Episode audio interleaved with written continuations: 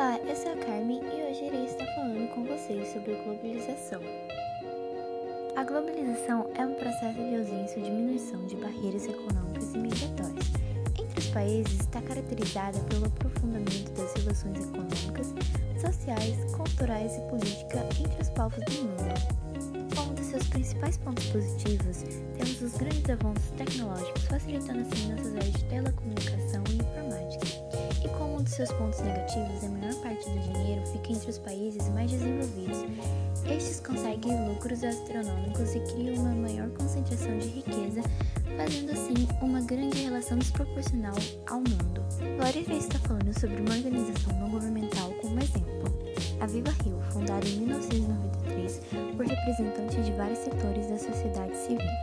Como resposta à crescente violência que assolava no Rio de Janeiro, nessas quase duas décadas desenvolveu e consolidou atividades e projetos que se tornaram praticamente políticas, reproduzidas pelo próprio Estado, por empresas, mercados e outras organizações, como ação praticada no Haiti.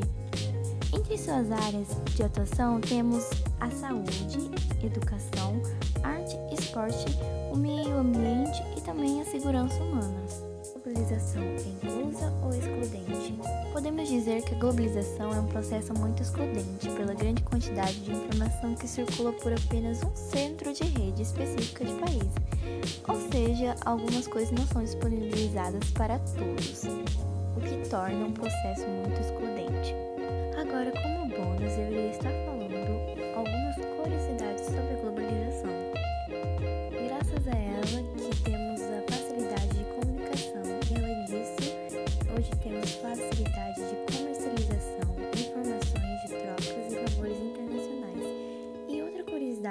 um longo acesso de pessoas que fazem parte do outro lado do mundo, com menos barreiras comerciais e culturais. Então é isso.